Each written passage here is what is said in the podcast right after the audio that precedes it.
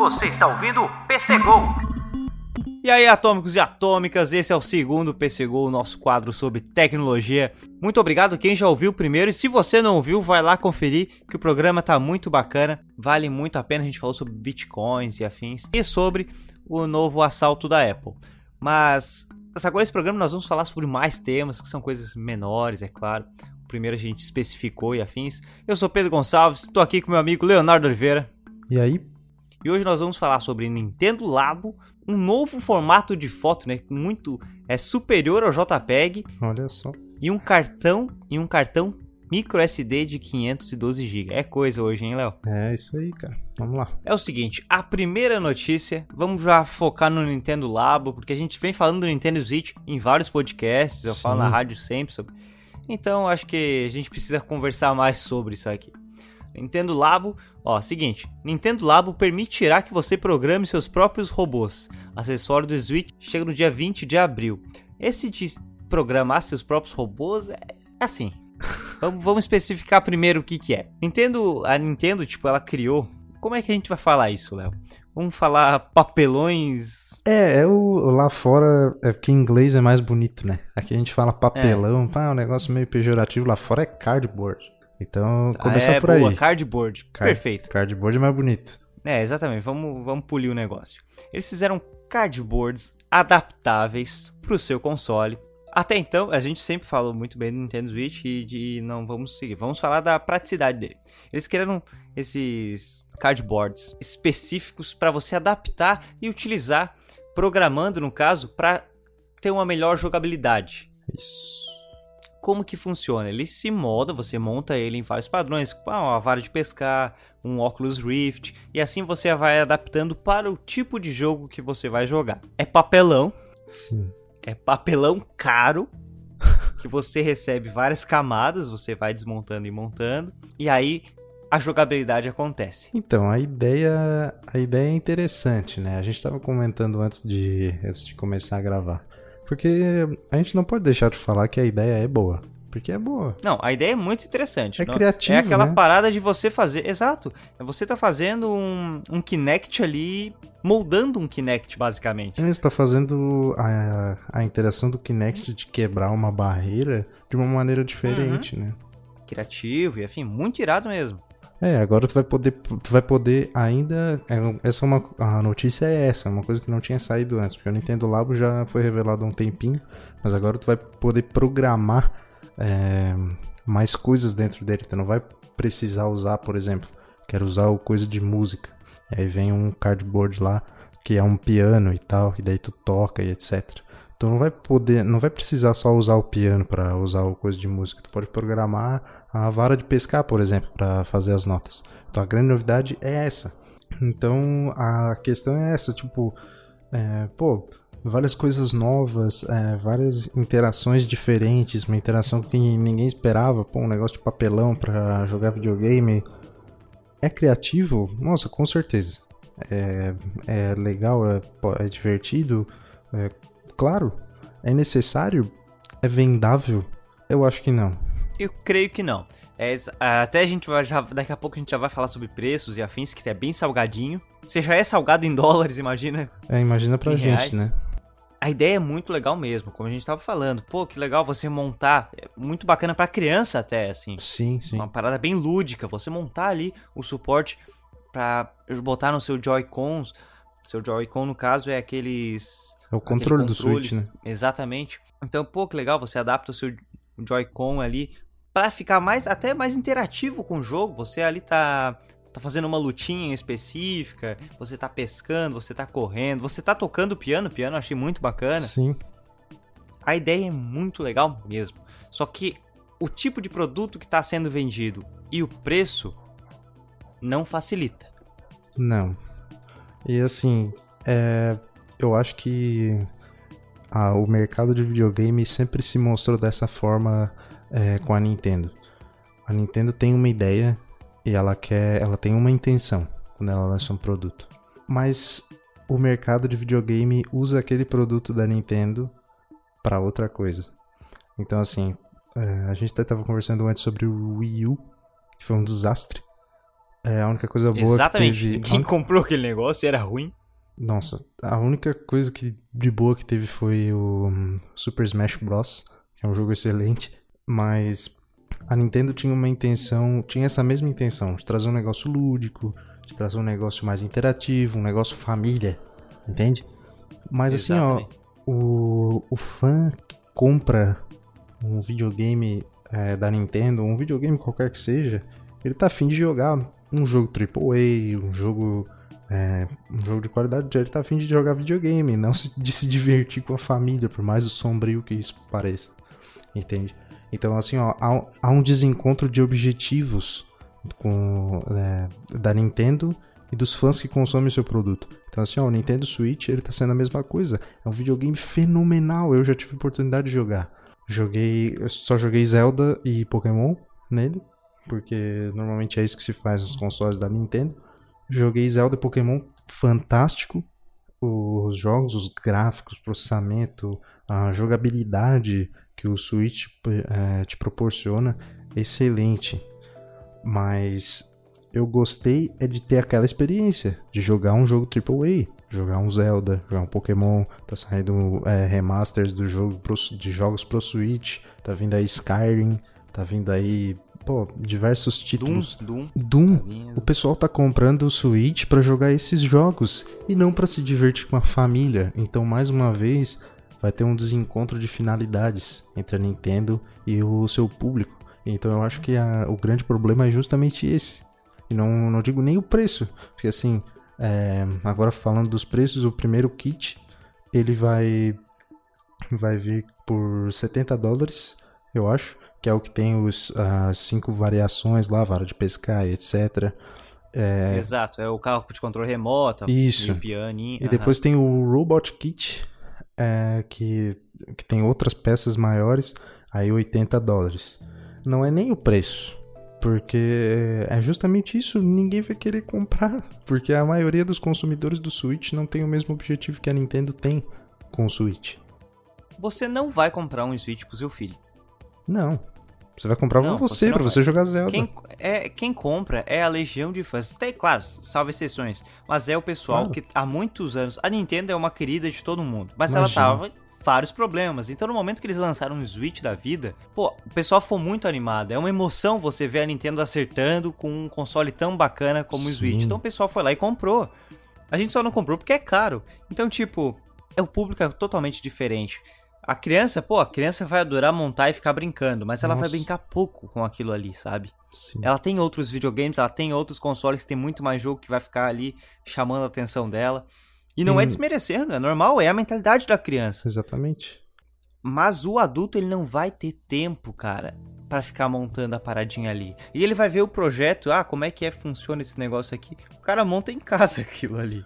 É, e não é só isso. A, a criança que tem. É, que tem tanta, tanta coisa passando pela cabeça, tanta coisa que ela pode experimentar e brincar, ela não vai só largar o Switch e vai para outro console.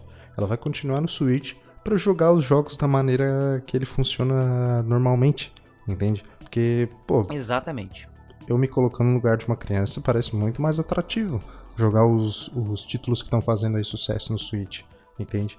Então ela vai brincar um pouco com o Nintendo Labo porque é, é interessante e tal, é um negócio novo, um negócio diferente. Vai brincar 5 minutos e vai largar. E vai voltar a jogar Zelda Breath of the Wild, vai jogar Pokémon Tournament, vai jogar os outros jogos.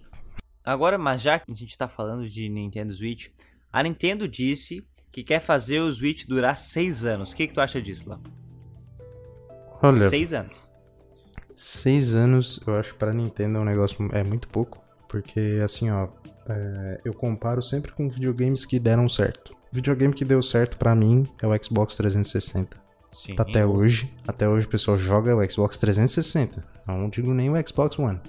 Xbox 360, o pessoal até hoje joga. Já deve ter mais de 10 anos aí, Não, sei é porque lá assim, quanto ó, tempo que o lançou. Xbox aqui na, na, na América, né? Na Ásia Ele é chega um pouco depois, né? O Xbox 360, ele venceu o Play 3.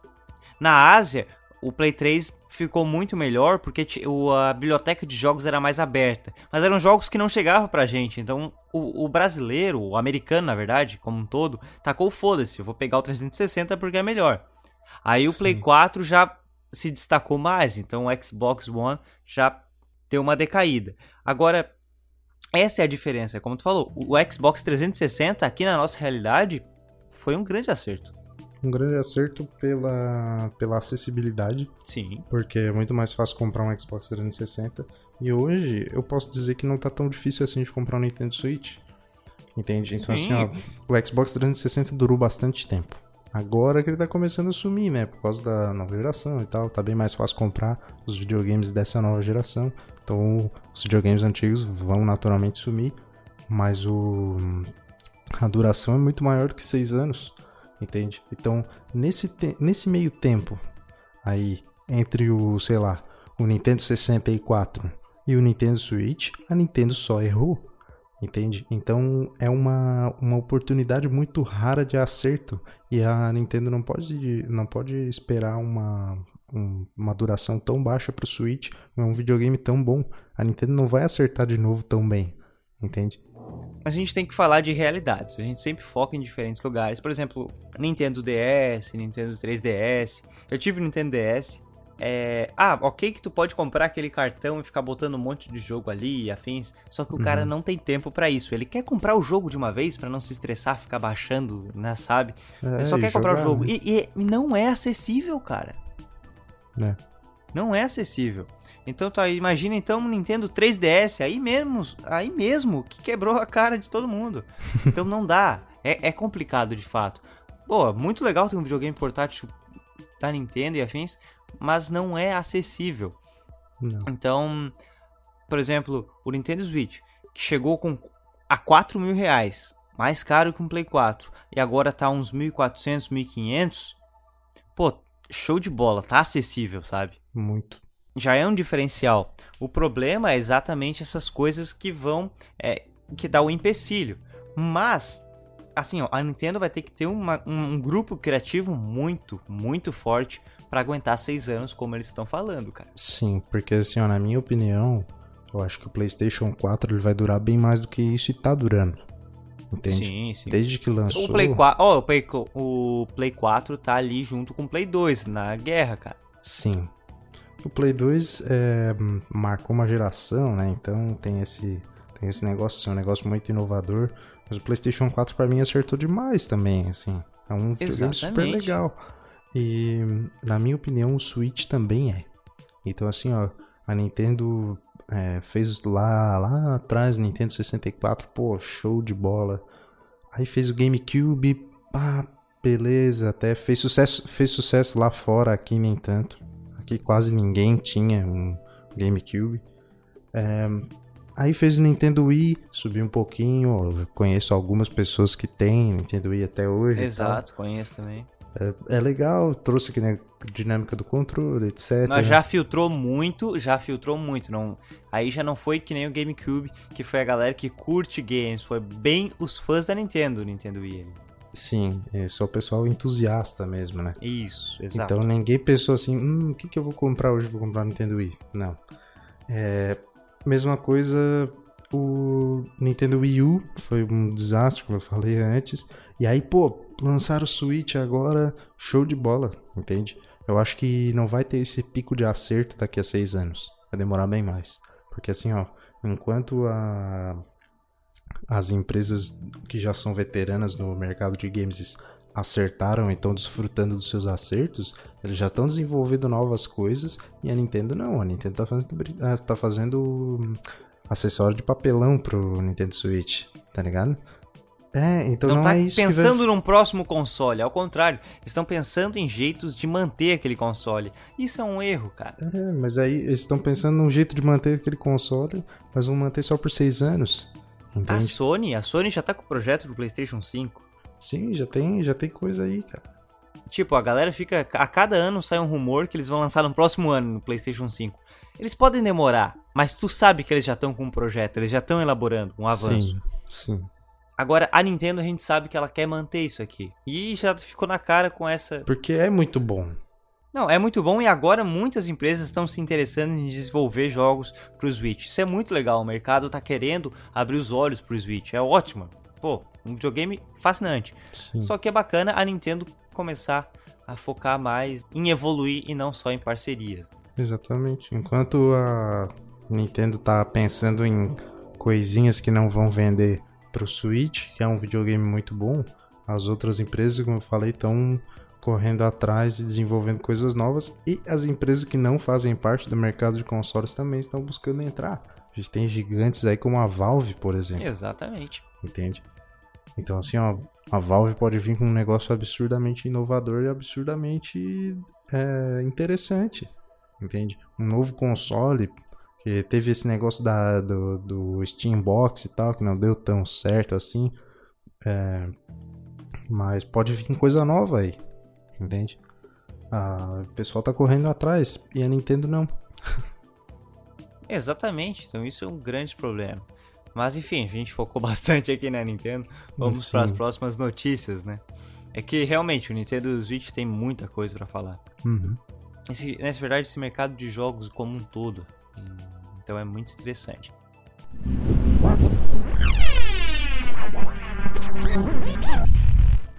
Mas vamos para a próxima notícia, é o seguinte, é um novo formato de compactação de imagem, cara, que promete ser superior ao JPEG. Promete não, os testes já mostram isso, que é Sim. criado pelo Google e pelo Mozilla, um trabalho em conjunto ali. É um codec chamado AV1, que ele se assemelha ali ao Rake, que é o HEIC da Apple, né? Sim, é, na verdade o, o, o HEIC é um formato exclusivo da Apple, então o Google e a Mozilla estão trabalhando em conjunto para criar um novo codec. Na verdade, ele, o AV1 ele já existe, ele é um, um codec que já existe, só que ele é para vídeo. Eles estão eles estão modificando o algoritmo do AV1 para criar um formato de imagem com a qualidade maior e o tamanho menor. E baseado e no tá AV1. muito interessante os muito testes interessante. ali, cara. Mas realmente muito bacana. É, inclusive ele é mais leve do que o próprio HIC, 15%. É, você vai comparar com o JPEG bem compactado ali, aquela imagem que fica com muitos quadrados, sabe? Sim. Muitos pixels no quadro, no caso. O AV1 já mostra assim, por mais que esteja bem compactado, já tem uma qualidade muito interessante. Isso é ótimo, é, é legal. Sim. Tipo, é exatamente como você comentou, vem do formato do vídeo. A mesma coisa do HIC da Apple que vem do formato de vídeo HEVC, Sim. no caso. Mas uma coisa muito legal é que tipo, ela está sendo ela tá sendo desenvolvida pelo guarda-chuva da Allianz, que é formada pela Amazon, ARM, Cisco, Facebook, IBM, Intel, Microsoft, Netflix, Nvidia e a própria Apple. Ou seja, todas essas empresas estão ajudando o Google e o Mozilla a criar isso aí. Então é legal, é legal que é um formato que todo mundo está trabalhando. E eu a gente sabe que... que... a Apple não vai cagar pro formato assim, sabe? É, eu acho que é uma coisa interessante porque de estar tá toda essa galera aí junto na toda essa galera da Alliance for Open Media, porque eu acho que vai sair um produto muito bom, porque assim, ó, não só é, ele vai ser mais leve e com a qualidade melhor, a ideia dele é substituir esse monte de formato que a gente trabalha. Porque a gente que trabalha com produção, a gente está acostumado muito, muito, a lidar com é. um monte de formato de imagem. Às vezes tem que converter a imagem, é um pouco chato. Então, não é só isso. Se você ideia... vai estudar essa parte de produção, a primeira coisa que tu aprende já é compactação, né? Exatamente. Então a ideia do AV1, dessa, desse projeto com, com base no AV1, é não só substituir o JPEG para a gente conseguir comprimir imagens grandes, mas ele colocar o atributo de, de fundo transparente do PNG e o do e o padrão de, de exibição de web do Google, que é o WebP. Foi, foi adotado recentemente, na verdade. É um formato até que muitos programas nem aceitam internamente, porque é um negócio bem novo ainda. Mas ele é como se fosse um JPEG, só que ele faz com que a exibição na web seja mais rápida. Então a ideia do AV1 é juntar tudo isso aí e todas essas características de um, um formato de arquivo só. Pô, fica tudo mais fácil. É porque o JPEG já tá com a gente há 20 anos, tá ligado? Sim, então, tipo, sim, esse novo antigo. formato, cara, é, esse novo formato ele quer acompanhar isso aí. A gente evoluiu muito em, em quesito de câmera, em fotografia e qualidade. Então é bacana ter um novo, um novo codec que aceite tudo isso. Até é legal falar que ele que ele tem parâmetros para fotos em 3D e live photos, né, para fotos panorâmicas. Uhum. Então, tipo, ele já tá acompanhando o que tá acontecendo hoje em dia, assim, fotos 3D e tudo mais, para não dar aqueles bug clássico, É. porque se você vai converter ali, criar- querer criar uma imagem, uma visualização 360, a gente sabe como é chatinho na hora de montar. Então, um codec que já aceite isso, que já foi pronto para isso, vai facilitar muito na gente produzir conteúdo. O pessoal que produz conteúdo é muito bacana. Até pra É. quem tem uma página no Facebook, já vai ajudar muito, sabe? Sim, é porque como tu comentou, o JPEG já tá com a gente há 20 anos. Mas a evolução das câmeras e da, da produção de imagem, ela tá muito além disso, entende? Então, por exemplo, se eu tiver o novo iPhone, tirar uma foto lá, uma qualidade absurda, assim, mais é o melhor possível. Mas se ela for comprimida em JPEG, porque o JPEG, assim como os outros formatos, ele é uma maneira de comprimir uma, uma informação em um, um arquivo que você possa ler em outro lugar, é, e pegar e postar no Facebook, tu não vai estar mostrando realmente a, toda a qualidade que aquela foto tem. Porque ela foi comprimida num formato que já tem 20 anos, entende? Então a ideia do avião é Exatamente. acompanhar essa evolução, entende? For evoluindo conforme as câmeras e e as outras produções de imagem, outros meios de produção de imagem também foram evoluindo. Que o JPEG já, já vai morrer de velho, entende? Tava na hora, tava mais que sim, na hora. sim. E é legal, é realmente muito legal, como a gente falou antes, ver tanta empresa trabalhando junto, sabe? Isso é muito legal do mercado mesmo. Sim. Agora vamos para a última notícia, cara. Que é curtinha, mas é muito, pô, realmente muito interessante, que é a nova a nova criação do Integral Memory, que é o novo micro SD com capacidade de 512 GB, cara. Se É bem que um HD, cara. é um HD, cara. Se bem que se tu fosse no AliExpress comprar um cartão, tem até de 1 tera. É, Na o China AliExpress é outro, é outro mundo, né? é outro, é o submundo da tecnologia. Se tu quiser comprar um cartão micro SD SSD de 5 tera, tu vai achar, vai ter alguém que vende vai, tu vai. e vai custar só É- 15 dólares. É, Provavelmente. como uma vez meu cunhado me disse uma vez, é, eu ganhei. É como uma vez meu cunhado me disse uma vez, olha a frase. é, é, quando, quando a gente fez um, um campeonato de criação de produtos e afins, era um- uma competição que tinha, ele falou assim: pô, legal, mas acredite, se tu procurar isso em um site chinês, já existe. Sim. E é pura é- verdade, cara. É, só Tudo que assim, for- não funciona, né? Se tu comprar um cartãozinho É. daquele lá, não tem 512 GB e Não. se tiver, não vai ter todo o desempenho. Agora é um cartão micro SD de verdade com 512 GB e não só isso. Ele impressiona bastante porque ele não só bate o, o antigo maior cartão micro SD que era da SanDisk de 400 GB, eu acho. Exatamente. Ele, ele tem taxa de leitura de 80 mega por segundo. Para um negócio tão com tanto espaço, é um desempenho muito bom. Entende? Se esse cartão com essa estrutura aí tivesse 128 GB, ia ser basicamente um SSD. Entende? É muita velocidade. Exatamente. Classe 10, obviamente. Então, Classe 10, É, o ele pessoal tem das a- é, câmeras ele tem aí a tá classificação feliz. máxima, assim. É. Tu vai botar isso numa câmera 4K e afins, numa Sony, que é as que mais A é, é, essa, puxam inclusive, né? qualidade.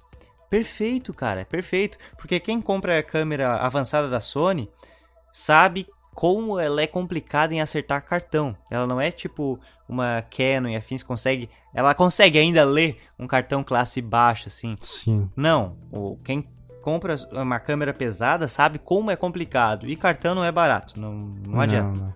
Aí, pô, os caras me criam um cartão classe 10 com 512 GB. É como tu falou, passou a SanDisk, sabe? Sim. Meu Deus, é, é coisa pra caramba. Ainda, é, é como eu falei, é curtinha porque ainda não saiu o preço, não saiu mais informações. Ele, vai ele começa esse mês agora lá nos Estados Unidos. Então vamos ver como é que vai ser a repercussão no mercado. Que a gente vai comentando aqui no quadro.